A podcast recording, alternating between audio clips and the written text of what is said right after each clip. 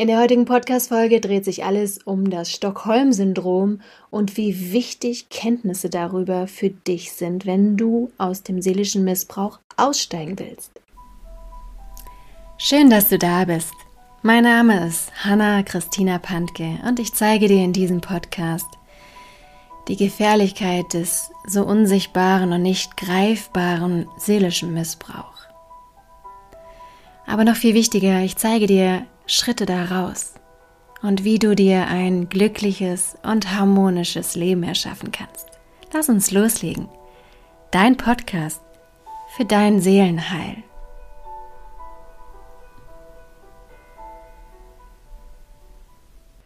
Das Stockholm-Syndrom, das ist ein Schutzmechanismus in Extremsituationen, es ist häufig bei Entführungsopfern, bei Geiselnahmen vorzufinden, dass eben der, der entführt worden ist, die Fakten verdrängt, also dass der Täter ihn der Freiheit beraubt hat und sich ja bemächtigt hat wie ein Objekt und positive Gefühle zu dem Täter aufbaut. Ich werde nachher auch aus einem Buch zitieren von Jan Philipp Remsmar aus dem Buch Im Keller. Er ist Entführungsopfer gewesen und hat eindrücklich dieses Stockholm-Syndrom beschrieben. Und mir ist wichtig, dass du das einfach mal gehört hast und auch auf deine Situation anwendest, wenn du im seelischen Missbrauch gefangen bist oder auch wenn du es schon rausgeschafft hast, um es einfach nochmal besser verstehen zu können, was ist da eigentlich passiert? Wieso bin ich so lange geblieben, obwohl es so toxisch war, obwohl es offensichtlich so destruktiv war? Wie kann es sein, dass ich zum Beispiel auch immer wieder zurückgegangen bin, dieser typische On-Off-Kreislauf? Um da einfach für dich ein Stück weit mehr Mitgefühl und auch ein bisschen mehr Verständnis entstehen zu lassen. Es ist ganz wichtig, dass du dich mal mit dem Stockholm-Syndrom auseinandersetzt Du musst da jetzt nicht in die Tiefe gehen und stundenlang irgendwelche Bücher wälzen. Es ist einfach wichtig für dich zu wissen, dass einfach ne, unser Körper, unsere Psyche, aber auch unsere Seele Schutzmechanismen haben, die eben dann hochfahren, wenn sehr lange, sehr belastende Situationen auszuhalten sind.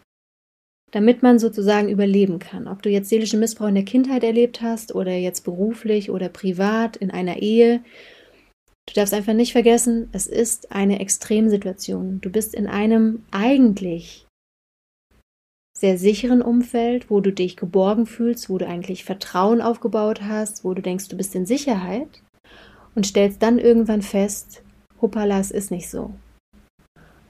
Und oft ist es so eine verquere Situation. Sagen wir mal, du erlebst es beruflich, du hast dich umorientiert, bist in eine andere Stadt gezogen, hast alles darauf ausgerichtet. Und das war am Anfang auch, ich sag mal, es ist ja immer eine unglaublich tolle Fassade, die da aufgebaut wird von den toxischen Menschen. Und erst dann bröckelt so langsam die Fassade und du merkst, okay, ich sitze mega tief, dick in der Sch Sch Sch Sch ne? Punkt, Punkt, Punkt. So, und dann in dem Moment ist es möglicherweise vielleicht für dich wenn du Kinder hast, nicht möglich, sofort den Job zu wechseln oder wenn du mit diesen Menschen verheiratet bist und du merkst erst nach gewisser Zeit, ähm, wenn die Kinder auch da sind, wie toxisch dieser Mensch ist, weil du vorher vielleicht so manipuliert gewesen bist, dass du es nicht sehen konntest. Und dann ist eben diese für deine Seele unglaubliche Extrembelastung gegeben. Dein Nervensystem ist überreizt, du bist ja die ganze Zeit in einem Überlebensmodus. Und oft weiß sich die Seele, die Psyche und der Körper nicht anders zu helfen, als eben in Schutzmechanismen zu gehen. Und das Stockholm-Syndrom äußert sich halt insofern, dass man dann die Fakten verdrängt. Nehmen wir dieses Entführungsbeispiel, auch vom Jan Philipp Remsmar. Der geht dann in dem Moment in, in, ja, in eine Leugnung rein. Er leugnet sozusagen die Täterschaft. Ne? Also man leugnet weg, was dieser Täter einem antut man leugnet in dem Moment vielleicht auch alles weg, weil es der Ehemann ist und man ist ja verheiratet oder der Chef und man ist finanziell abhängig und so weiter und so fort. Mir ist wichtig, dass du einfach dich wieder gerade rückst. Das wird heute auch der erste Punkt sein und die Fakten dir wieder herholst. auch wenn du aufgrund von dem Stockholm-Syndrom, aufgrund von all der schlimmen Taten, die ganzen Taten ignorierst und Gefühle weiterhin für den Täter hegst und vielleicht auch in eine Co-Abhängigkeit reinrutscht, indem du ja alles noch schützend da drum herum baust, dass bloß alles so bleibt, hol dir die Fakten her, schreib dir die Fakten auf, das, was der Täter tut. Es ist glasklar, derjenige, der lügt, derjenige, der betrügt, hintergeht, leugnet, instrumentalisiert, manipuliert und missbraucht, ist der Täter, ist der Schuldige. Mach dir das bitte klar. Also der erste Punkt ist wirklich, organisier dir ein kleines Büchlein, schreib alle Fakten, die der Kaktus dir angetan hat, auf, sodass du schwarz auf weiß siehst, was er tut. Und aufgrund dessen möchte ich jetzt auch nochmal aus dem Buch im Keller von Jan Philipp Remzma zitieren, weil es einfach sehr eindrücklich ist und für dich auch, ich denke, sehr wichtig. Eine Übermächtigung macht einen klein, reduziert einen, liefert einen aus, ist stets auch dann eine Schändung und Schmach, wenn für den Außenstehenden scheinbar gar nichts Peinliches dabei ist. Dazu kommt, dass man immer meint, daran wenigstens mitschuldig zu sein. Aber diesen Gedanken sollte man nicht zu weit treiben. Schuld an einem Verbrechen ist der, der es begeht, und nicht der, an dem es begangen wird. Ich denke, das war eindrücklich genug, und deswegen kommen wir zu Punkt 2. Du hast die Wahl, es weiter zu leugnen oder dich aus dem Stockholm-Syndrom rauszuarbeiten, indem du die Fakten auflistest. Ne? Derjenige hat mich entführt, derjenige hat mich vergewaltigt, derjenige hat mich seelisch missbraucht. Er hat gelogen, er hat betrogen, Future-Faking betrieben, whatever. Egal, was dir widerfahren ist, schreib es auf, sodass du die Fakten schwarz auf weiß vor dir liegen hast.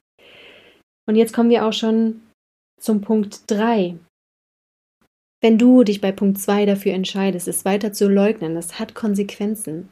Auf der einen Seite hat es Konsequenzen für den Täter, weil du den Täter dadurch schützt und der Täter dadurch auch nie die Möglichkeit hat, sich zu ändern.